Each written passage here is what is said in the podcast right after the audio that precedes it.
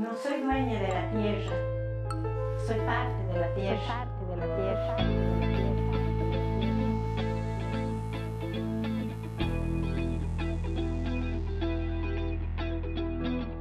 ¿Eres de los que andan con sus bolsas reutilizables para todos lados? ¿Te molesta ver la basura en la calle y debates con tus amigas sobre si es mejor reciclar o reutilizar? ¿Te molestaron también cuando llegaste con tu servilleta de tela, cubiertos reutilizables y tu botella al local de comida de la esquina? ¿Te frustras porque el planeta se está yendo al carajo y sientes que nadie hace nada? Nada, nada, nada, nada. Si te sientes identificada, descarga esa frustración junto a nosotras y llévalo a acciones concretas. Hablemos de sustentabilidad sin filtro abordemos temas que no se ponen en la mesa todos los días. ¿Qué estás esperando para aprender y escuchar chuchadas de vez en cuando? Ahora comienza Chuchetas Sustentables.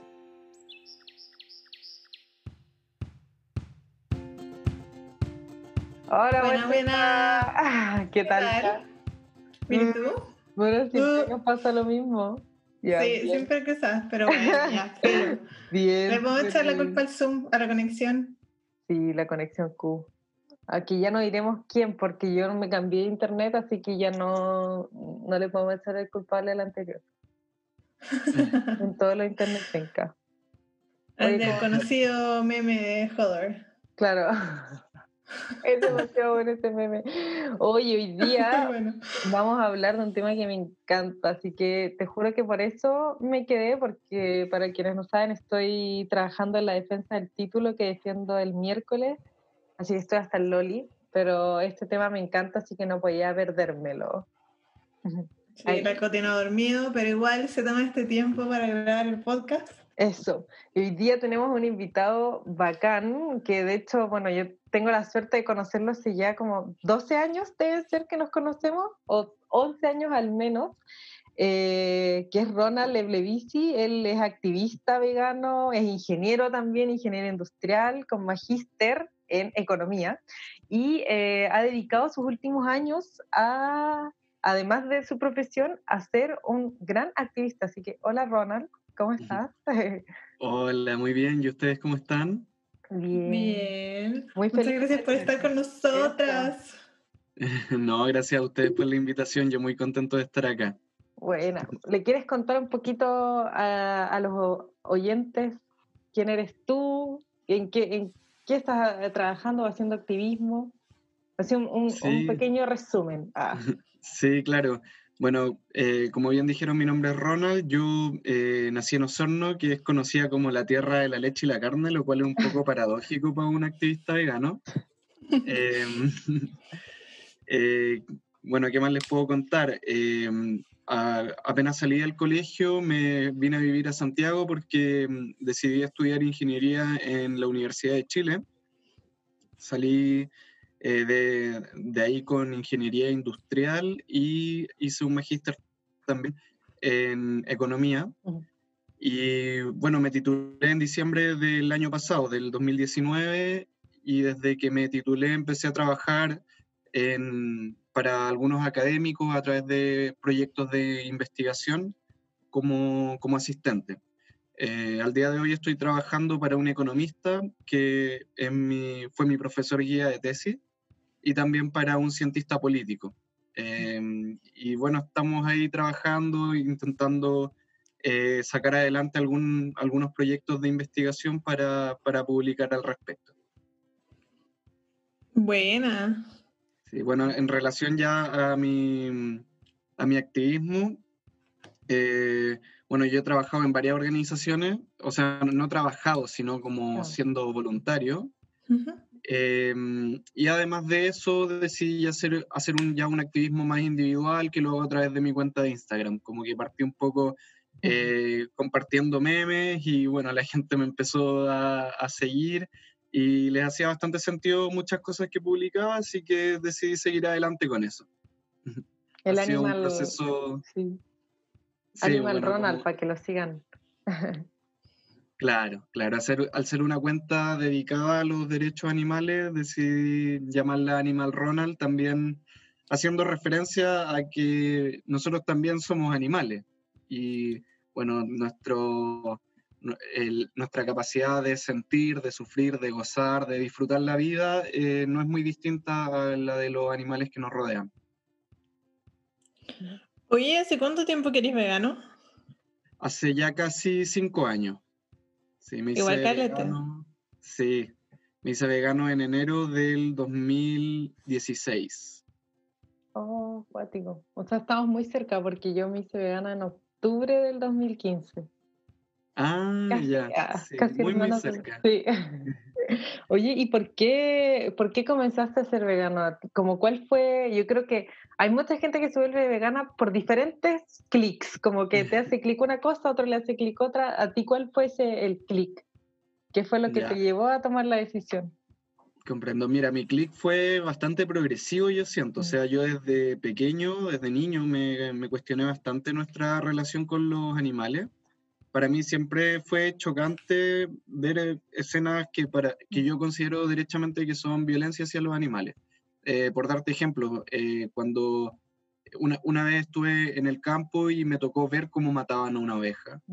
Em, también me chocaba bastante ver, eh, por ejemplo, eh, cuando mi, mi mamá cocinaba y yo era niño, eh, a veces, no sé, hacía, eh, comíamos peces y Mm. eh, a veces compraba el pez entero y le cortaba la cabeza, todas esas cosas. A mí me, me daban a entender de que había algo que, que me causaba conflicto, que no, no podía estar de acuerdo con, con estas escenas. Y bueno, de- desde pequeño ya de- me empecé a cuestionar estas cosas y le, me tocó preguntarle a mi mamá em, eh, por qué hacíamos esto.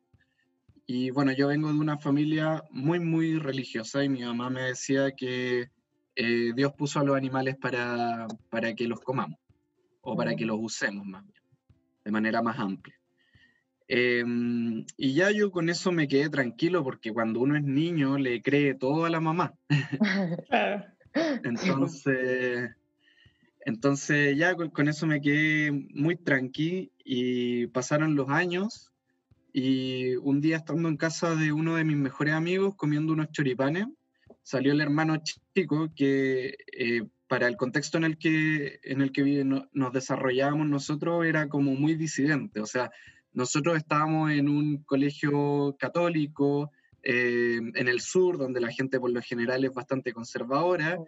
y este chico, nosotros estando en cuarto medio, él estaba en segundo medio, eh, era vegano, era ateo y eh, era anarquista también, entonces como que chocaba absolutamente con todas las cosas que nos enseñaron durante todas nuestras vidas, pero a mí en particular como de todas las críticas que él tenía hacia la sociedad, eh, el tema de los animales fue la que me hizo mayor sentido o la- eh, de algún modo me hizo más clic.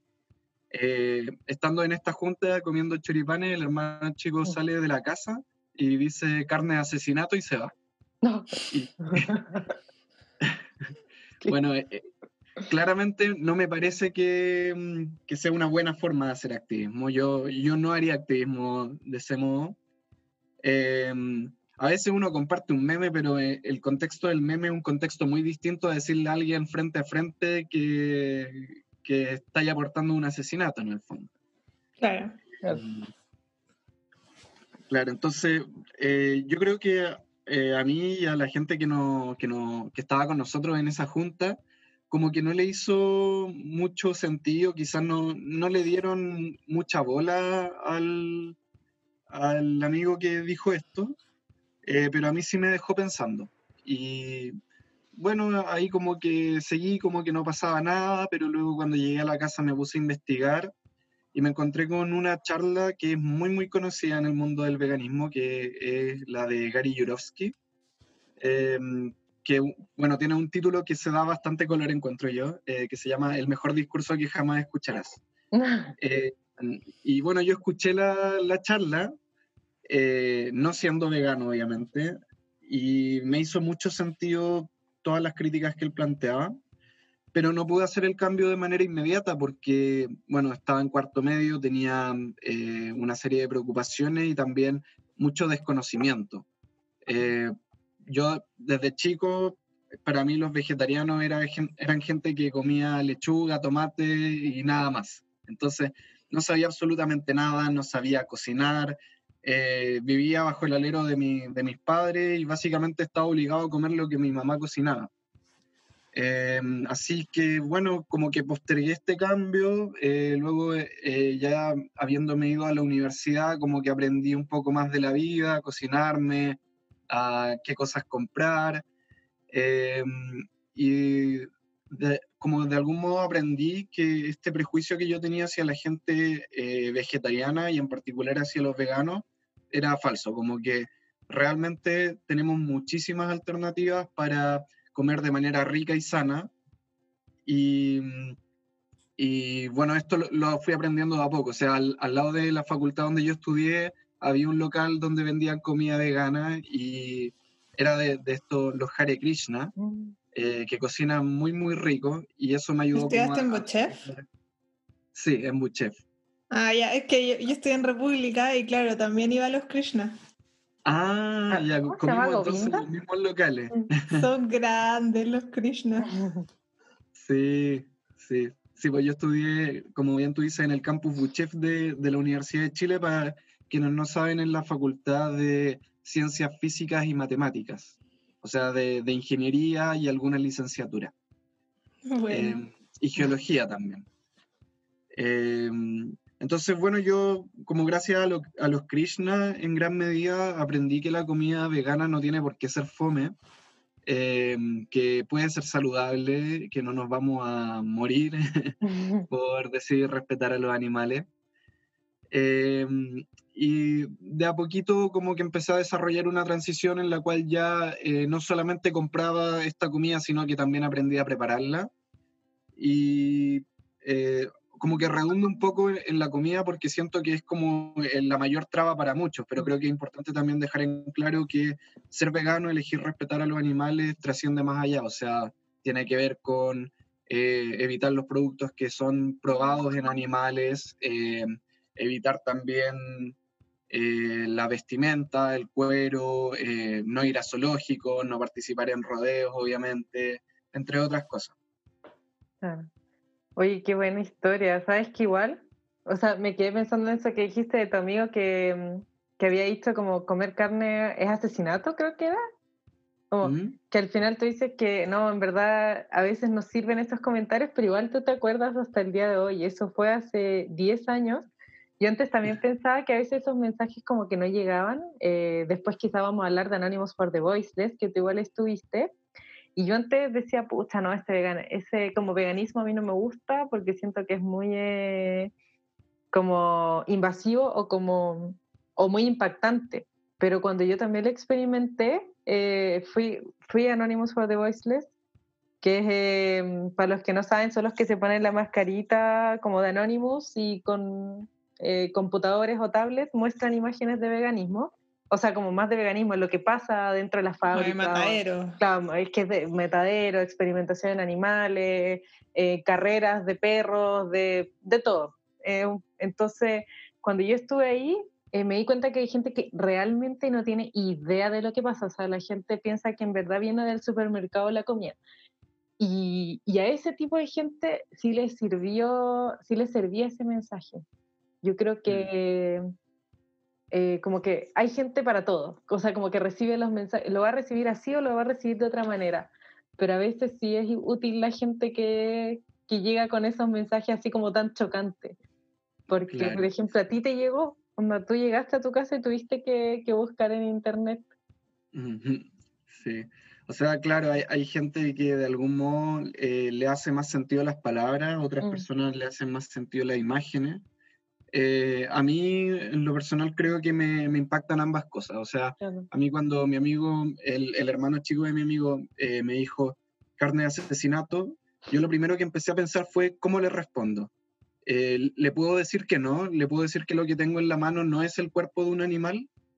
Porque como me tomó 10 segundos darme cuenta que en realidad lo que habíamos hecho cuando fuimos al supermercado fue pagar para que alguien mate un animal sin que nosotros lo viéramos. Sin embargo, hay, hay gente que como que a veces eh, estas palabras no, no, le llegan, como no, no, quieren aceptar esta realidad y a veces como que las imágenes eh, le hacen más sentido o un meme los deja pensando. Eh, yo siento que el movimiento por los derechos animales es un movimiento que debe tener un mensaje heterogéneo pensando también en que el público es heterogéneo, o sea, hay gente muy distinta y es imposible tener un solo mensaje para toda esa gente que es muy distinta. Claro. ¿Y ahí en qué tipo, tú me habías dicho que habías participado en AB, ¿en qué, otra, eh, en qué otras organizaciones has participado? Ya, vale, voy a partir como cronológicamente. Buena. Eh, sí, mira, yo pasé eh, como siendo un vegano silencioso un par de años, más que nada porque la universidad no me permitía dedicar mi tiempo a hacer activismo, me tenía como muy absorbido. Más encima yo me esforcé mucho como para, por no atrasarme en la carrera. Em, o sea, en Buchef la ingeniería dura seis años em, y yo salí en, bueno, seis y medio, un poco más, casi siete, eh, con este tema de la tesis. Eh, con, con, el magíster, entonces como que igual hubo semestres en los que tomé demasiada carga académica y no me, no me la podía, entonces de, me puse a hacer activismo ya en mi último año de tesista. Y ahí eh, partí con un, grupo que es de la universidad, que se llama Buchef Antiespecista. O sea, Buchef, que es el nombre del campus, y antiespecista como en contra del especismo, que es la discriminación moral en función de la especie. Es básicamente el grupo vegano de Buchef. Y bueno, eh, todo esto partió porque yo en mi último año, cuando era tesista, eh, ya teniendo más tiempo libre, también decidí participar del centro de estudiantes de la facultad. Y en la primera, el primer evento que teníamos en el año era una feria de organizaciones eh, de estudiantes y una de ellas era Buchef Antiespecista. Entonces, yo hace mucho que quería conocerlos, pero no me había hecho el tiempo, así que aproveché la instancia para ir al stand y me puse a conversar con la gente de ahí. Y bueno, ahí conocí a eh, dos muy buenos amigos que tengo hoy, que son el Ralph y el Martín. Eh, y el Ralph me invitó a unirme a un grupo de, mm, de WhatsApp de activistas en Santiago. Y ahí hay una serie de organizaciones que, que, están metidas, o más bien gente que dice, oye, tenemos esta actividad el fin de semana, quienes se quieran meter, eh, feliz. Eh, así que yo decidí meterme y la primera actividad a la que fui fue de eh, una organización que hoy día se llama Animal Safe, que tiene que ver con este asunto de las vigilias.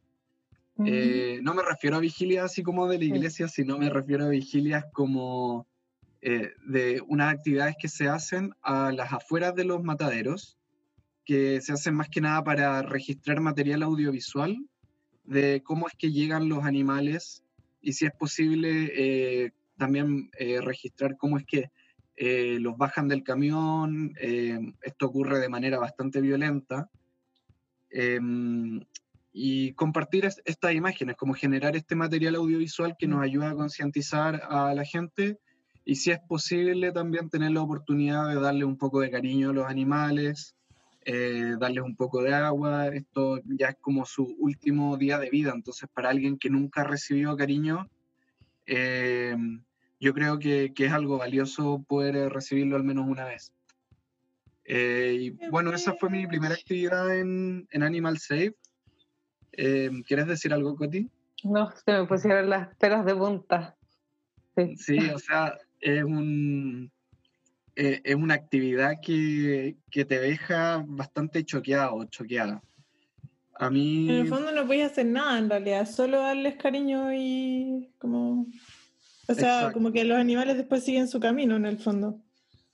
Exacto, o sea, el camión ya va entrando al matadero. Eh, para efectos de la ley chilena, el, los animales son bienes muebles movientes, es decir, son cosas. y Mm. esas cosas le pertenecen a la gente que explota los animales. Entonces, eh, si tú intentaras rescatar un animal, te pueden meter presa por robo, por ejemplo. Claro.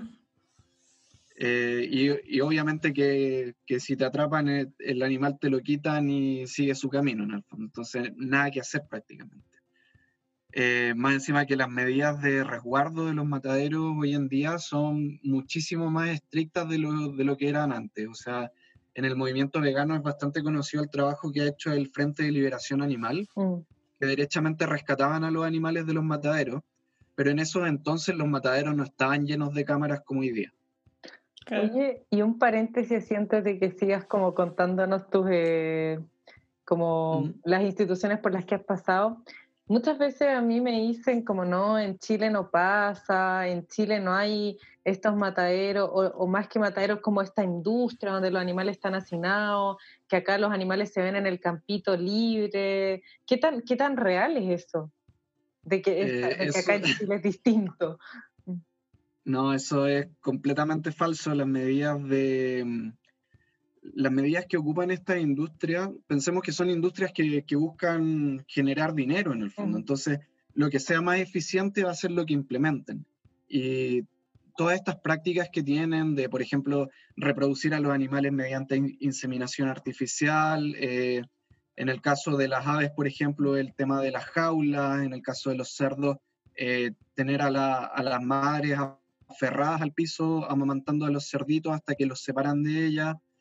Todas estas prácticas eh, se dan también en Chile. El tema es que están ocultas, porque Mm. los mataderos no están a la vista de la gente. Los mataderos, por lo general, están eh, fuera de las ciudades o en las periferias. Em, Sí, es que además no pueden estar en la ciudad, pues, o sea, legalmente hablando son eh, un uso de residuos peligrosos, así uso de suelo Claro. residuo peligroso, entonces tienen que estar afuera, porque en el fondo mm, sí hay una gran posibilidad de que esparza em, enfermedades a través de los desechos del, del Bueno, matadero. Y así pasó igual con los pollos de la marca conocida de, de tallarines, de pasta, mm, que Claro. estaban en, en, la, en la ciudad.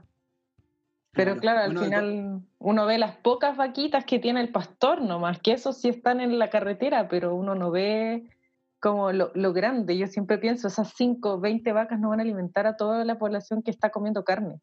Esa no, no, no es eh, el total.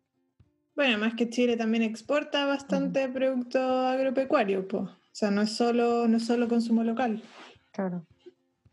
Mm, Sí, bueno, eh, ahí como que quería decir un par de cositas. Eh, claro, lo que tú dices, Coti, es muy cierto. O sea, eh, quienes somos del sur y hemos pasado por las carreteras del sur, vemos las vacas ahí en, en un espacio eh, amplio.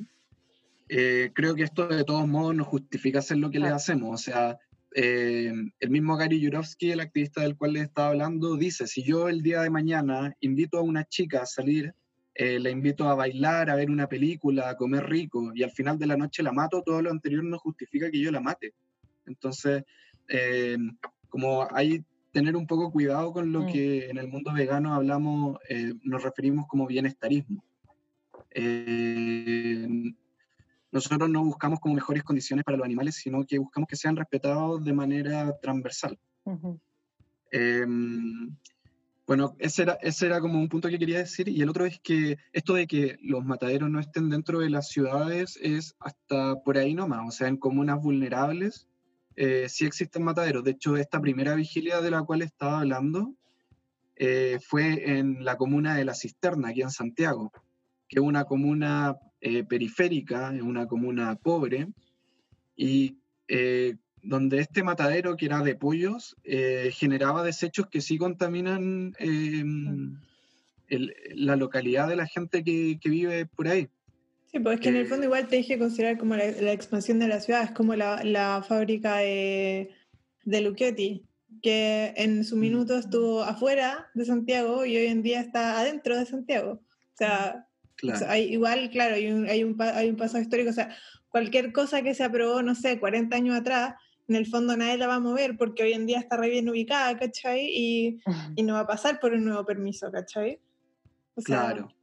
Ya, ya está, y lo que ya está es, es como, no sé, ve- algunos vertederos, que también hay vertederos que están, que son mm, relativamente legales, que están dentro de la ciudad, que en realidad no, así, por normativa nueva no debieron estar en la ciudad, pero hoy en día ya quedaron ahí, ¿cachai?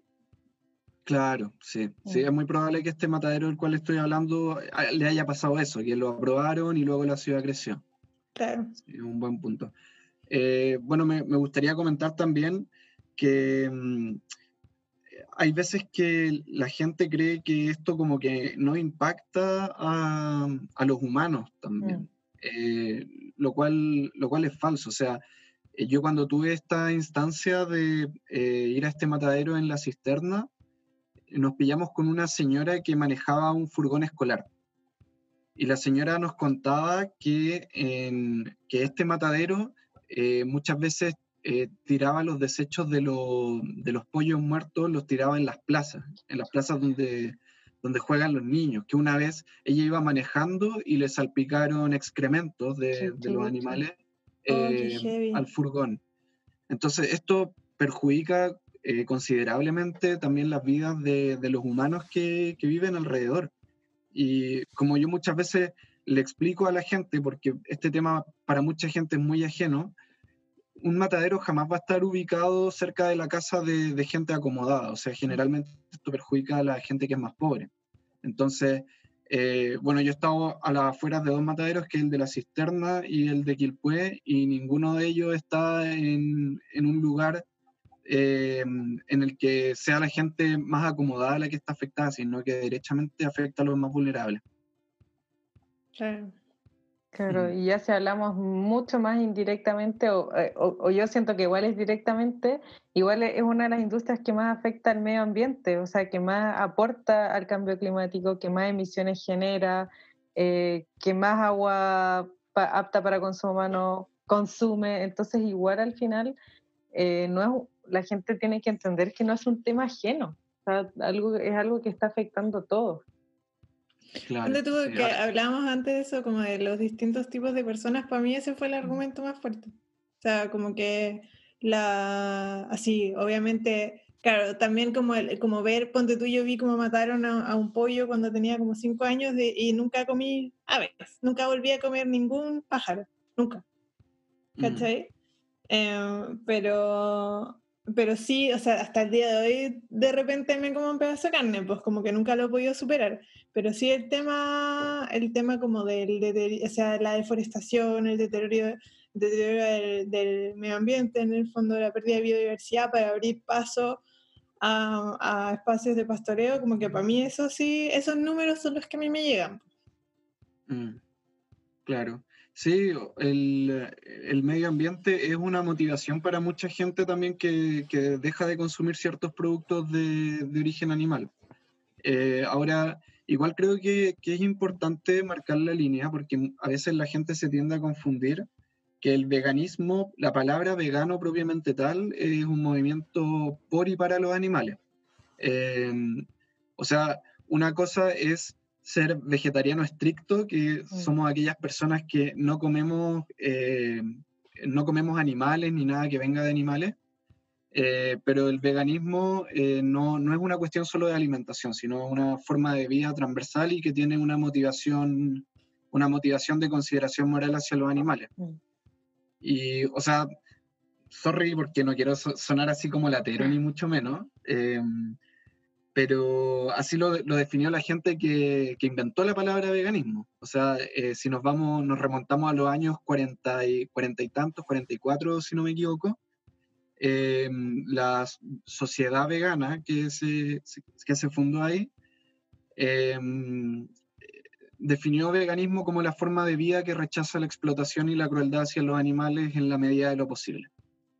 Y eh, así, así se acuñó el término, en el fondo. De ahí se fue quizá, mm, eh, no sé, malentendiendo de algún modo, eh, porque hay gente que realmente piensa que es una cuestión que solamente va por el tema de la alimentación y creo que es importante decir que, que no es así. No, tranqui, no es lata. Yo creo que es importante recalcar esas diferencias porque también a la gente que escuche le va a servir cuando vea después, no sé, o, o qué es lo que ellos quieren también. como si realmente quieren seguir una dieta basada en plantas o quieren introducirse al veganismo. Yo creo que es importante saber esas diferencias. Claro, sí. Bueno, ahora como que sería bueno retomar un poco y contar sobre el tema de las organizaciones. Eh, antes sí me gustaría decir que para mí el tema medioambiental igual fue muy importante, em, pero yo, yo, lo veo de este modo. Para mí como que los ecosistemas eh, tienen un valor instrumental demasiado importante para todos los que habitamos este planeta. Y eso no incluye a los humanos y a los animales que no son humanos. Eh, así que para mí como el, el deber medioambiental eh, sorry si suena redundante, es un deber, eh, es, es muy importante. O sea, si a mí me importan los animales, tengo sí o sí que cuidar eh, el, planeta. Claro.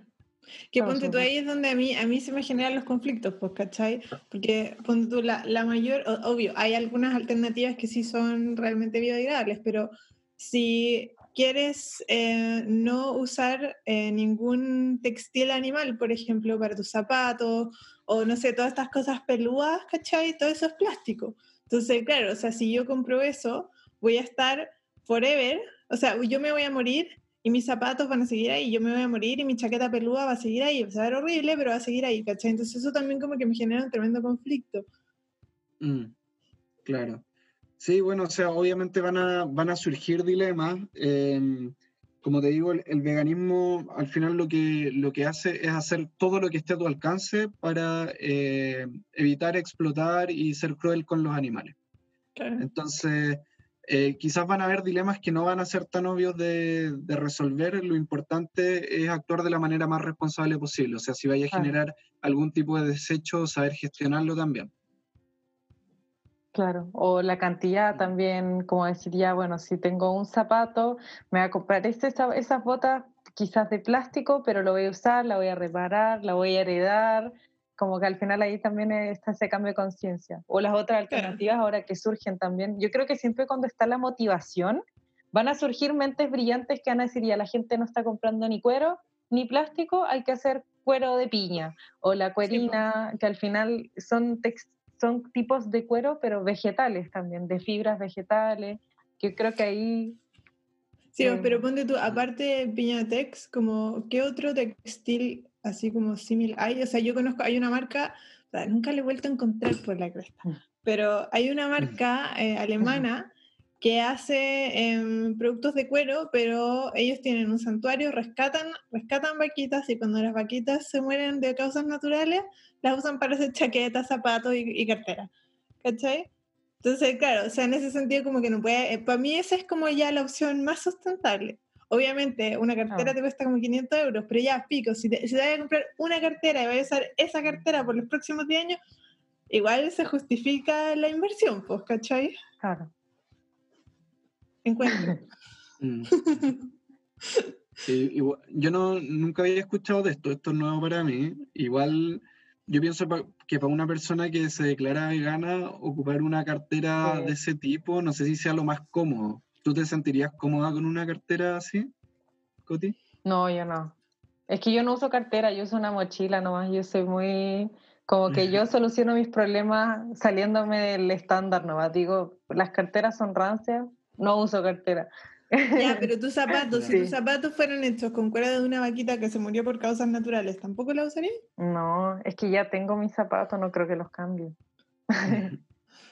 pero yo creo que ahí Sinceramente creo que, que, tampoco me acomodaría usar algo así. O sea, eh, pensando también en, en que yo soy vegano por consideración moral hacia los animales, para mí ocupar eh, la piel de una vaca para vestirme no es muy distinto a ocupar la piel de un perro o de un humano.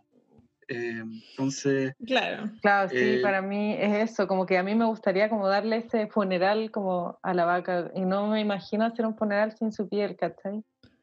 Como... Pero yo, ponte tú así, ya me estoy yendo al extremo igual, este, ah. este eh, puntete hoy día, pero ponte tú, yo soy donante de órganos, o sea, si yo tengo un, si yo tengo un accidente, eh, y tengo muerte cerebral, puta, por favor, usen todo lo usable, ¿cachai? O sea, me, me encuentro mm. medio creepy los ojos Em, tengo ahí instruido a mi marido para que por favor no me saque el ojo porque eso puede decir que me da nervio. Pero todo lo demás, onda, loco, vos dale, ahí, otras vías. ¿Cachai? O sea, siento, eh, Claro. obviamente es imposible comparar la, lo, lo, así, lo superfluo de una cartera con ser donante de órganos, ¿cachai? O sea, nada que ver, pero en ese sentido es lo mismo, ¿cachai? Claro. Estáis usando un pedazo de otro humano. em, Es que yo creo que ahí, así- que ahí va cuando uno habla y aquí yo creo que igual da para, o sea, está bien que hablemos estas cosas porque al final el podcast igual es como debate, que ahí es cuando uno empieza a considerar a los animales como cosas, porque a mí también la otra vez me pasó que me decían como, pucha, pero si tenés oveja, igual generar lana y te va a sobrar la lana, como, ¿cómo la vas a botar?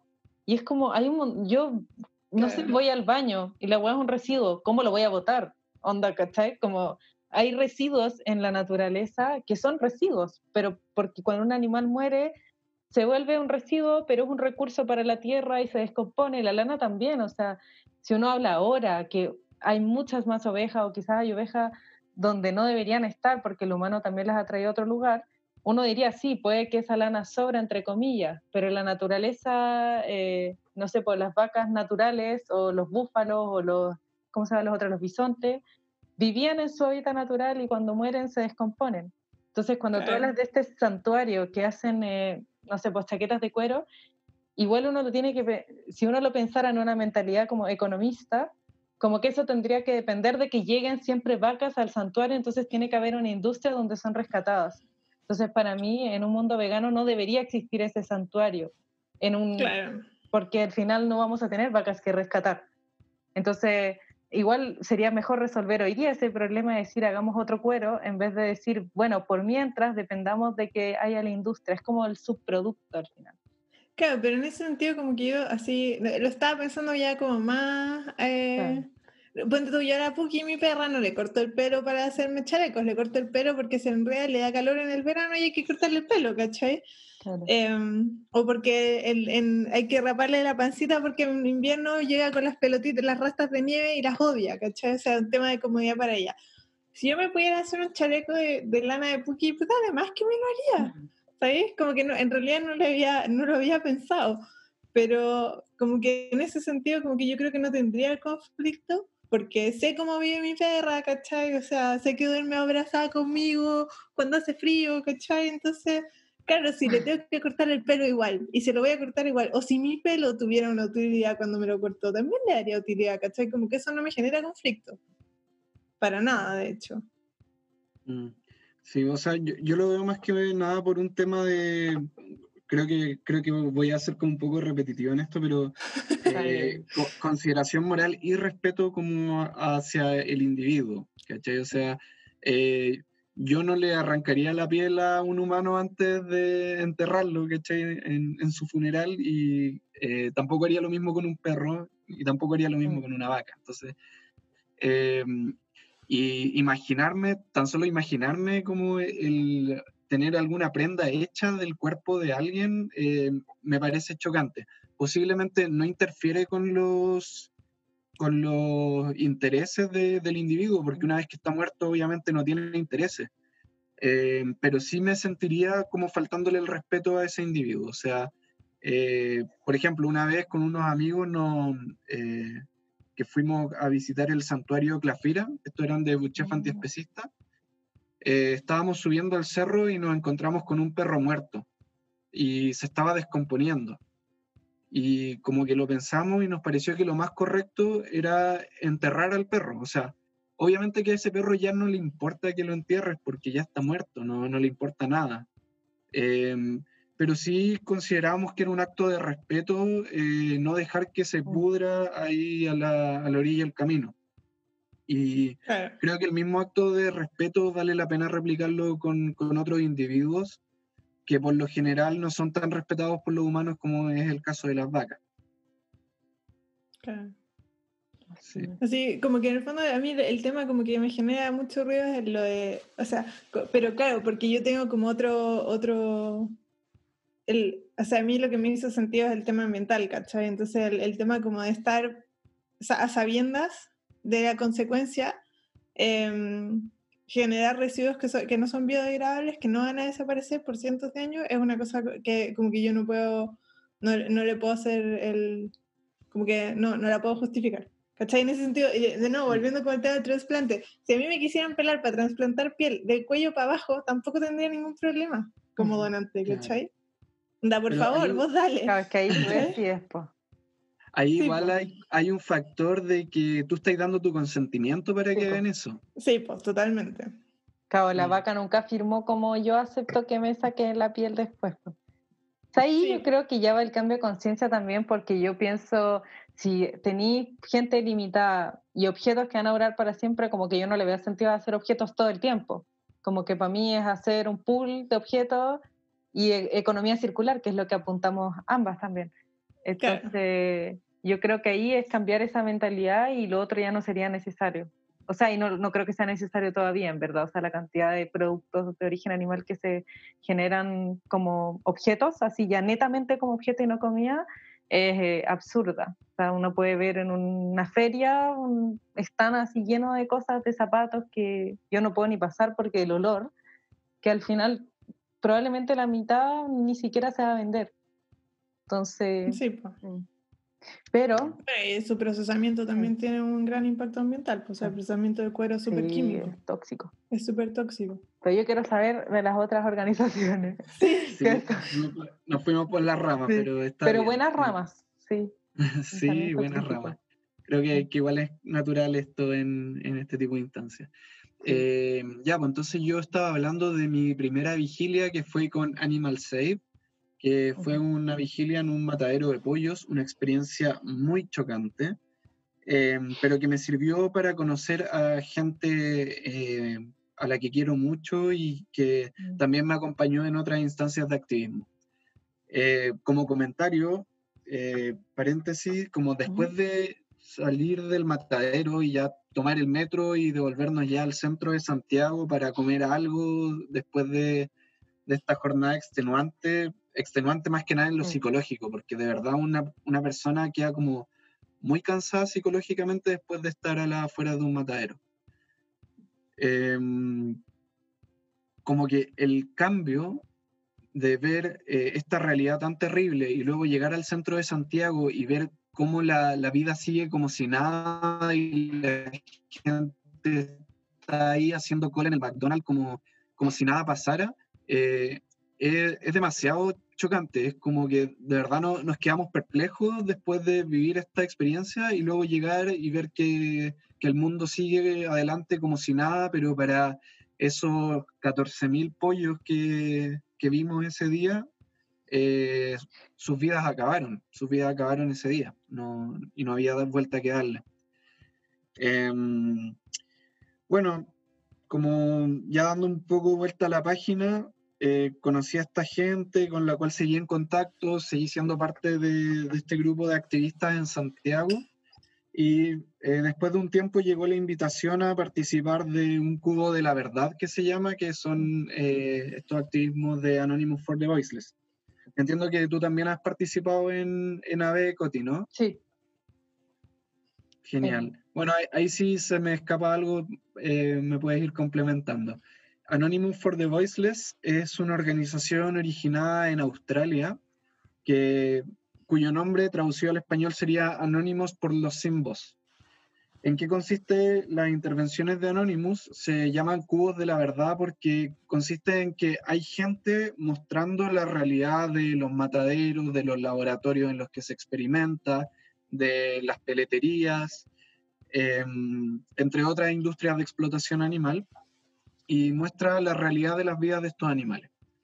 Em, se pone gente con, con, unas máscaras, las de Guy Fawkes, em, y, proyectan estas imágenes. Eh, se visten también de negro como para darle, darle como una especie de seriedad, también como, como la demostración que se hace en Anonymous tiene como un tono un tanto artístico. La idea es que llame bastante la atención para que la gente se acerque, pero a diferencia de lo que algunas personas eh, piensan, el foco de la actividad que hace Anonymous no se basa en mostrar estas imágenes chocantes. O sea, no queremos traumar a la gente y que la gente siga adelante, sino simplemente llamar la atención de la gente para tener la oportunidad de conversar en torno a la consideración moral hacia los animales y transmitir también un mensaje abolicionista. ¿Qué significa esto?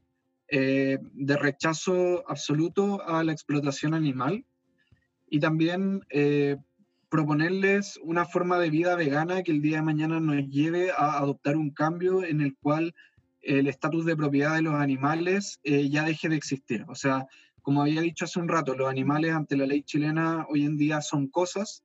Queremos que los animales dejen de ser cosas, que sean reconocidos como personas de derecho y que de ese modo dejemos de utilizarles como si fuesen recursos de producción. Em, el activismo de Anonymous a mí me parece genial. Em, ocupamos harto lo que se llama método socrático.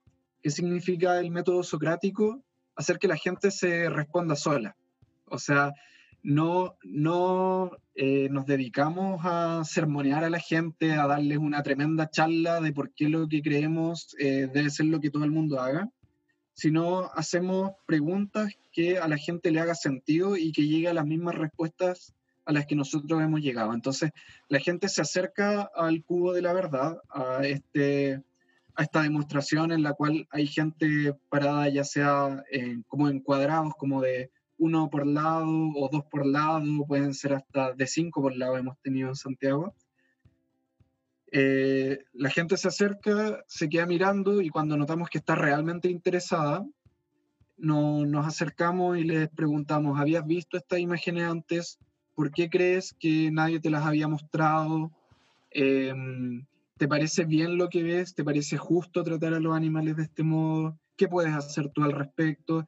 Y al final es la misma gente la que se termina convenciendo en muchas ocasiones que eh, ser vegano en términos éticos eh, lo correcto cuando hablamos de consideración hacia los animales. Eh, ¿Te gustaría complementar algo, Coti? Tú que también has participado, ¿se me va algo? No, en verdad creo que dijiste todo, porque a mí igual lo que más me gustó cuando participé era eso, que uno no, no era que estuviera ahí hinchándole, o sea, como buscando a la gente, como que al final uno solo tenía que hablarle al final a la gente que estaba interesada, porque eso también te hacía como no medir, como cuantificar más o menos a cuánta gente llegaste también. Como al final, tú, eh, por lo menos donde yo lo hice, tú le dabas la tarjeta con toda esta información como nutricional, de dónde sacar, eh, eh, si tú quieres empezar una dieta vegana, por dónde empezar, nutricionistas, etcétera. Era como una cartita así como para empezar a ser vegano y, solo se la dábamos a los que la pedían, como a la gente que realmente quería empezar este, este camino. Y en verdad era muy bonito, o sea, igual yo participé pocas veces porque me cuesta demasiado, o sea, no puedo, me, me cuesta, yo ya, ya sé esas imágenes y me cuesta mucho volver a, a revivirlas en mi cabeza y creo que cuando uno las ve es súper difícil sacarse eso de la cabeza. Yo creo que por eso también me hice vegana, porque cada vez que comía carne me acordaba de esas cosas.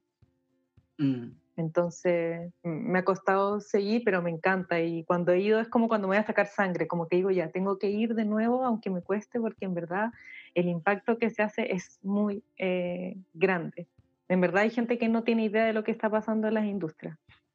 Oye, eh, ¿cuál es el país donde, pues la Coti estuvo en algún país donde era como todo súper pro, pro vegan, así. Ah, en Brighton, 85% ah. población vegana. Ah, pero es una ciudad, no es país. No, si habláis de país, Israel, India son más veganos. Bueno, depende de la ciudad en India, en verdad. Claro, pero en Brighton en el fondo tienen como una, un sistema de políticas públicas de, de promover el veganismo. pues en general Reino Unido, o sea, en ponte tú en Irlanda, tú en las micros, en las micros tú veías un cartel gigante que decía eh, para que tomes leche, una, es que estaba en inglés, como las hijas son quitadas a las madres para que tú tomes leche y salía las vacas. Y eso salía en las micros, en las estaciones de metro, eh, de trenes, en todas tú veías un cartel gigante promovido por el gobierno para que la gente se hiciera vegana. Pero entonces también como que el gobierno cambió su marco legal hacia los animales, porque en el fondo, claro, mm. cuando se habla como de cambiar el, el, tema de que los animales sean bienes, bienes muebles, em, es como que igual como que uno ve como la repercusión, así como que yo no puedo evitar ver la repercusión en después como en la industria del entonces en el fondo tendría que haber como toda una estrategia y sería súper interesante saber como cuál fue la estrategia de otros lugares que lo hayan implementado em, de manera exitosa como para ir haciendo como una transición de esos trabajos, porque asumo que también tiene que haber sido como algo en etapa, entonces porque tienes que hacer transición de trabajos, transición de dieta, transición de, de industria, o sea, hay un montón de cosas que se tienen que transformar como para que los animales eh, no pasen por, por esos procesos.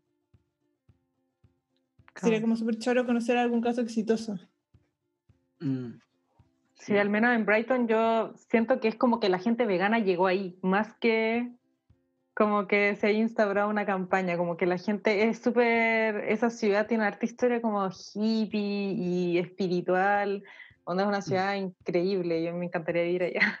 Pero de hecho tú llegabas a un restaurante y decías como tiene alternativa vegana y era como, ¿por qué me preguntas eso? Como que no tienes que preguntarlo aquí.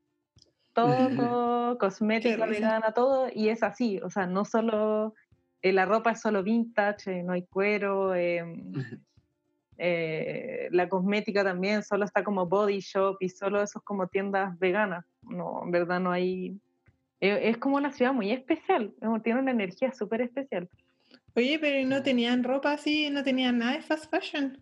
No, solo tienda usada. Solo ropa usada.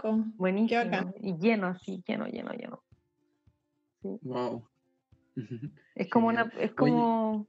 No, sorry, sorry, dale. No, tranqui. Es que quería, quería como hacer un alcance para la gente que nos está escuchando, eh, ya que lo tocaste, como mucha gente asocian el veganismo como a gente media hippie o como media espiritual o que eh, hace yoga, por ejemplo. Entonces, creo que ahí igual tenemos como un estereotipo eh, que derribar, porque, ok, eso igual sucede, como que hay gente que, que, es como de esa onda y que es vegana, pero por ejemplo yo soy vegano y soy para nada hippie, ¿cachai? Como, claro. O sea, no, no, no son cosas que tengan que sí o sí ir de la mano. Claro, sí es cierto, es cierto eso. Lo que mm. pasa es que allá esa ciudad era muy así.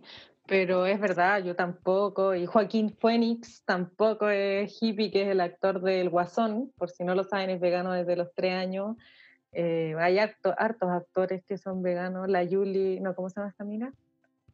Ah, la Julia Roberts, ella es vegana hace siglos. Eh, mm. Y, y sí es cierto, como que e, ese estereotipo, igual yo creo que hay un tema espiritual con el veganismo, sí, un tema kármico. Pero eso no, igual es una decisión como es una mm. decisión como súper consciente en el fondo. así, a menos, a menos que, que haya sido vegano desde chico, el, el resto normalmente es un cambio que está opuesto a tu tradición familiar, pues entonces es, algo super, es una decisión súper consciente. Claro, pero sí es importante derribar esas cosas. También antes siempre pensaba como que el vegano es que se tatúa, bueno, igual me tatué, pero el tatuaje, el pelo teñido, los piercing, y en verdad no, o sea, todos pueden ser veganos. Todos deben.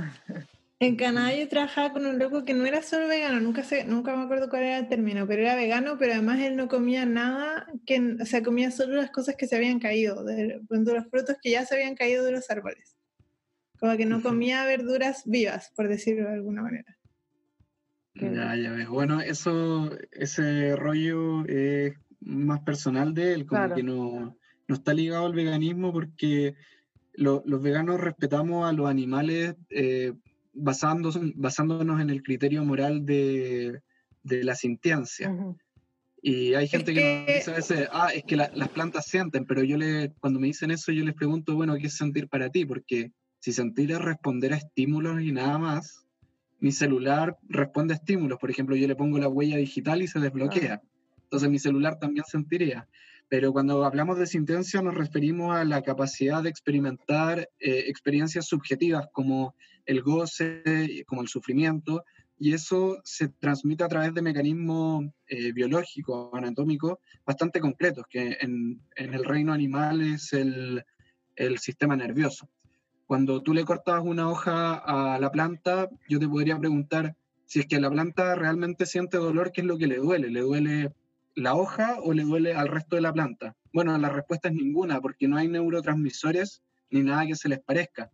Lo único que hay es un sistema endocrino de hormonas que actúa de manera automática y sin ningún interés de por medio. Así como muchos de nuestros procesos en nuestro cuerpo ocurren de manera automática, en las plantas prácticamente todos los reflejos son automáticos. Entonces, em, o sea, me, di esta vuelta como para en el fondo decir que eh, esta persona que, de la cual tú hablas, que decide como respetar a las plantas, es una decisión suya que a mí me parece respetable, que, pero sin embargo como que no va de la mano para nada con la filosofía vegana, o sea, no la contradice, pero eh, tampoco es como un requisito actuar de esa manera. Claro, igual donde tú tampoco era nada, nada, nada hippie, nada. Así, de hecho, como que yo lo supe después de como tres meses de trabajar con él y porque le ofrecía algo para comer que yo tenía, me dijo, no, no, no como eso, no sé qué, y ahí como que me contó.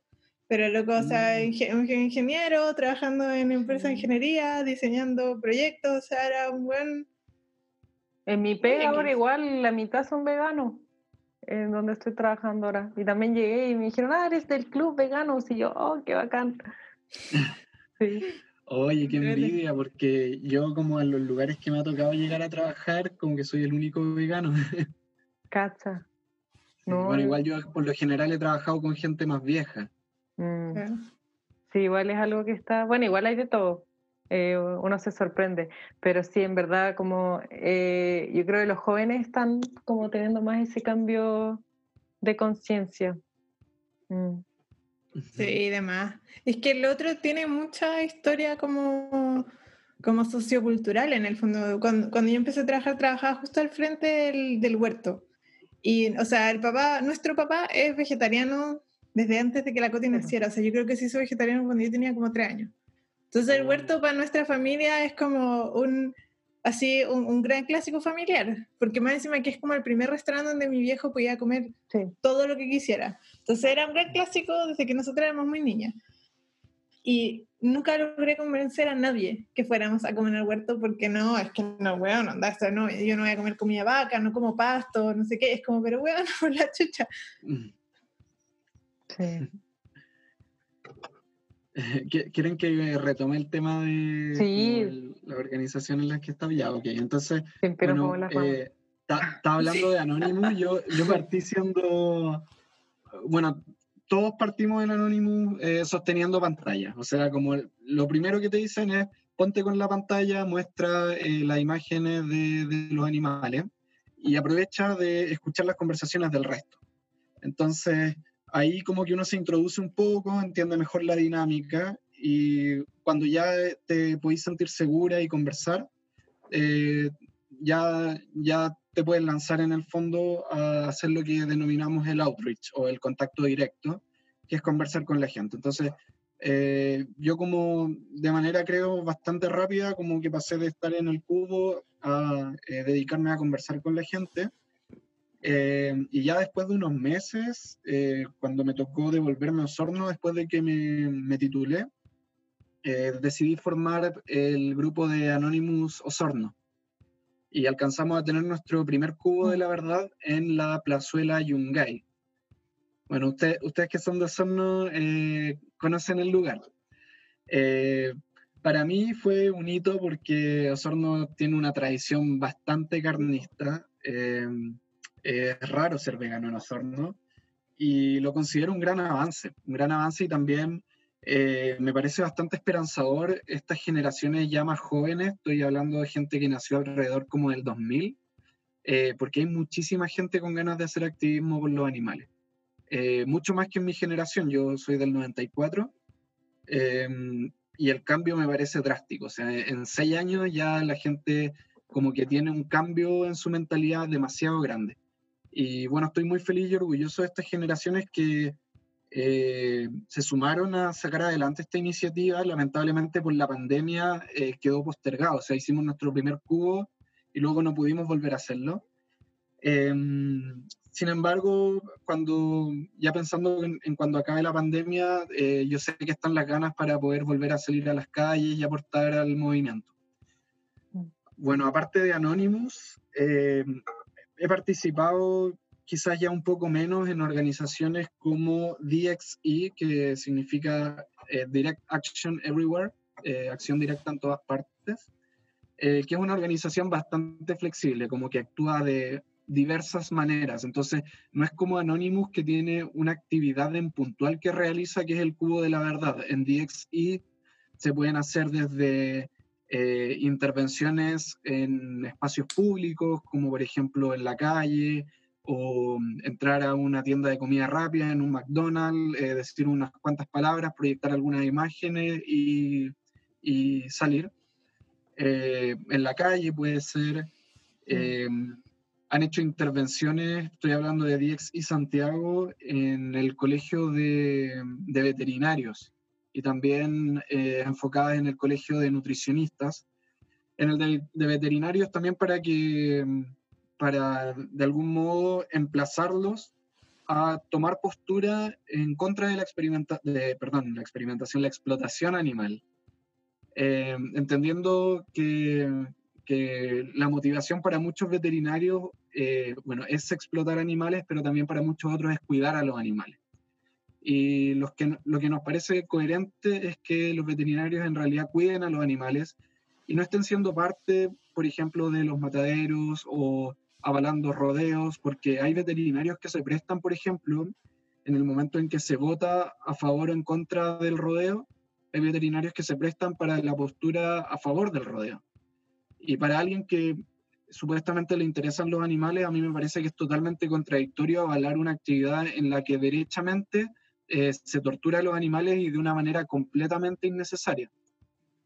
Eh, no estoy diciendo tampoco que otras formas de explotación animal sean necesarias, o sea, si, si, yo estoy aquí es porque yo no como animales tampoco. Eh, sin embargo, para la sociedad es mucho más evidente que una actividad como el rodeo es completamente innecesaria y estamos mucho más cerca de abolirla que de abolir, por ejemplo, los mataderos. Pero insisto, yo soy como de la postura de, de abolir toda la explotación animal. Em, bueno, aparte de eso, participé en Sintientes. Em, y aquí participé en una sola actividad porque luego me tocó irme a Osorno. Sintientes eh, fue como en noviembre o diciembre del año pasado, hizo una intervención en Plaza Italia o Plaza Dignidad, como quieran llamarle, en la cual eh, personas no desnudas, pero con pocas prendas y color piel, cosa que, que se vea como aparente estar desnuda, eh, se encerraban como dentro de unas jaulas y exponían las vidas de, de los animales que, estaban, que estaban siendo usados. En este caso emularon el caso de las gallinas ponedoras, como se les llama, eh, para generar conciencia a la gente sobre lo que están avalando al momento de, de financiar la explotación animal. Y a mi juicio fue una actividad bastante exitosa. En esos momentos eh, esta plaza ah, pasaba llena, porque siempre había gente protestando, sacando fotos, deambulando, entonces eh, creo que tuvo bastante impacto mediático. Bueno, esas son como las organizaciones en las que he participado. Y hablando más a título personal, como les digo, yo he hecho activismo a nivel individual a través de mis redes sociales, publicando constantemente, haciendo transmisiones en vivo. Y bueno, también cuando se podía me tocó dar un par de charlas presencialmente. Una vez fui a dar una charla al Colegio Creación de Osorno, oh. eh, una charla a la cual asistieron 40 personas, de las cuales no sé cuántos, pero más de, más de una persona al menos se hizo vegana, lo cual para mí ya, ya es un exitazo. eh, por lo que me dieron a entender la gente del centro de estudiantes, la charla fue muy bien recibida. Em, y también siempre voy, siempre voy a estar abierto a actividades como esta. También em, hice, hice una charla ya en un lugar donde se, se juntan como varias eh, ONGs, como una sede, y ahí hablamos sobre la alimentación como transformación social y tocamos tanto el tema de respeto hacia los animales como el medio ambiente y también como aspectos de la salud. Ahí estaba la María Paz Orrego, que es una nutricionista muy seca, eh, que también le va a entender a la gente que podemos estar saludables y de hecho tener muchísimos beneficios con una alimentación basada en plantas. Eh, bueno, a grandes rasgos, ese es como, ese es como el activismo que, que yo hago, sea, charlas en vivo, a veces me saco fotos para alguna campaña, comparto memes. Eh, Eh, y bueno, además de toda esta participación en organizaciones. Además de Igual es- esto- sorry. ah, sorry, sorry. Ya como cortito, pa- porque igual me extendí harto.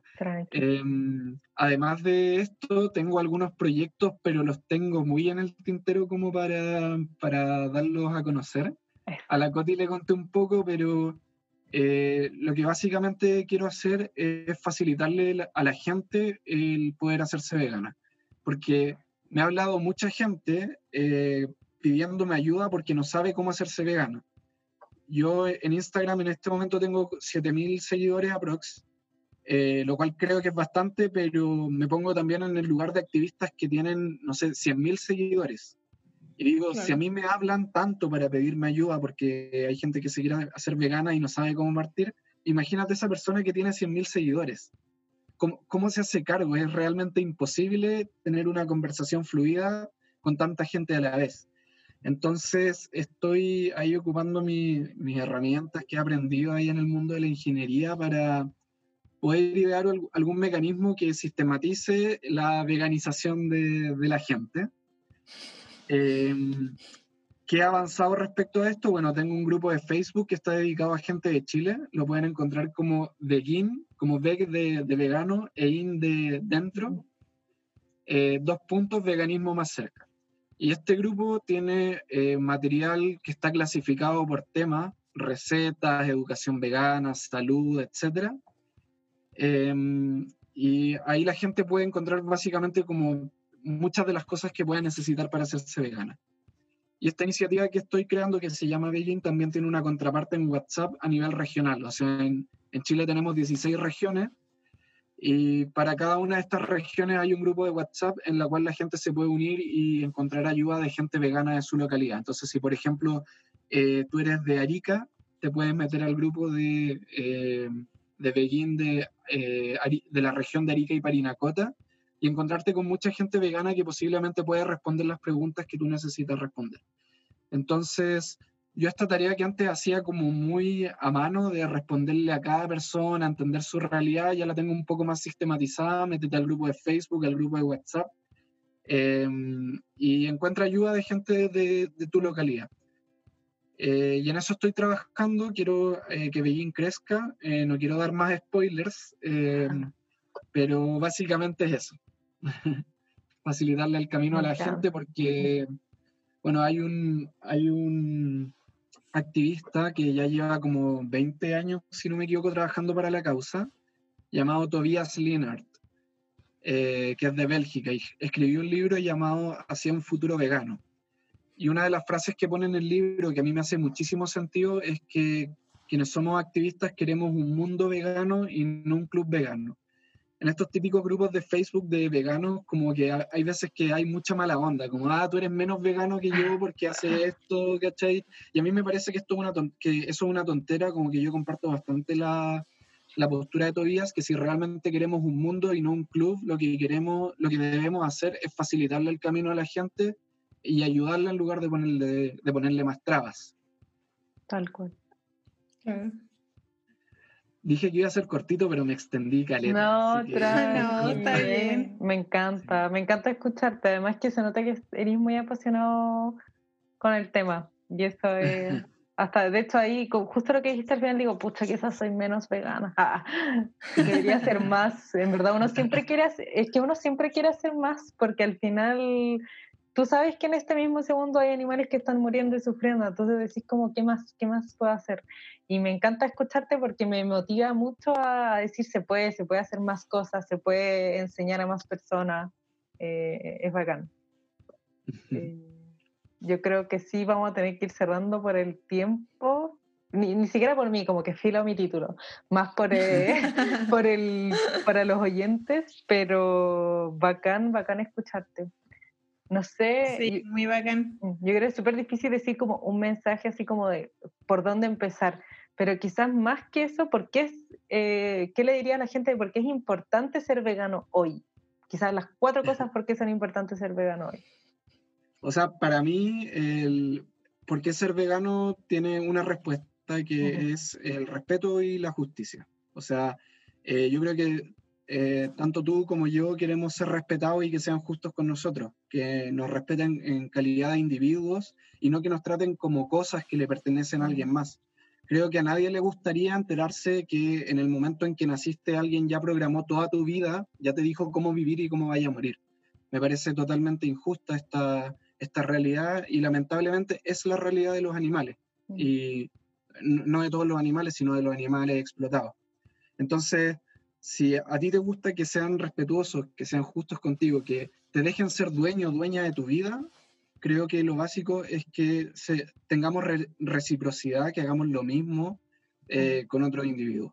Entonces, démosle ese respeto que merecen a los animales porque ellos no tienen por qué ser nuestro objeto, nuestra herramienta, nuestro recurso de producción. Salud. Sí, yo creo que ya no queda nada que agregar. Me encanta. Vera, ¿tú querías agregar algo? No, no, yo que así me inspirada, encuentro súper entretenido como también así el, debatir un poco, el como ver distintos puntos de vista, encuentro que es muy bacán. Em, y yo creo así, yo estoy como súper contenta con, con, todo el aprendizaje, vamos a dejar todos tips de lo que nos comentaste en nuestra página web, eh, obviamente también eh, tus, tus, páginas, eh, el mejor discurso que jamás, que, que, jamás escucharás, también lo vamos a poner ahí, así que ya dejamos un montón como para nuestros oyentes para que sigan profundizando en el tema. Genial. bueno, les agradezco por la instancia, para mí ha sido un gusto participar en esto, muy contento por la oportunidad y bueno, siempre que quieran estoy disponible para participar ya sea de esta u otra instancia. Muchas gracias. muchas gracias, Ronnie. Eh, nos despedimos entonces. Sí. sí, un abrazo grande y nos vemos por ahí a ver cuando se acabe esto, a ver, para que nos juntemos pendiente una suculenta. Sí, la tenemos pendiente ahí, su buen sandwichito. Tipo, con refil de papas. Ya, pues. Ay, qué rico. Ay, qué hambre. sí, yo me voy a almorzar. Ya, un abrazo. que estén bien. Gran abrazo, cuídense. Igual.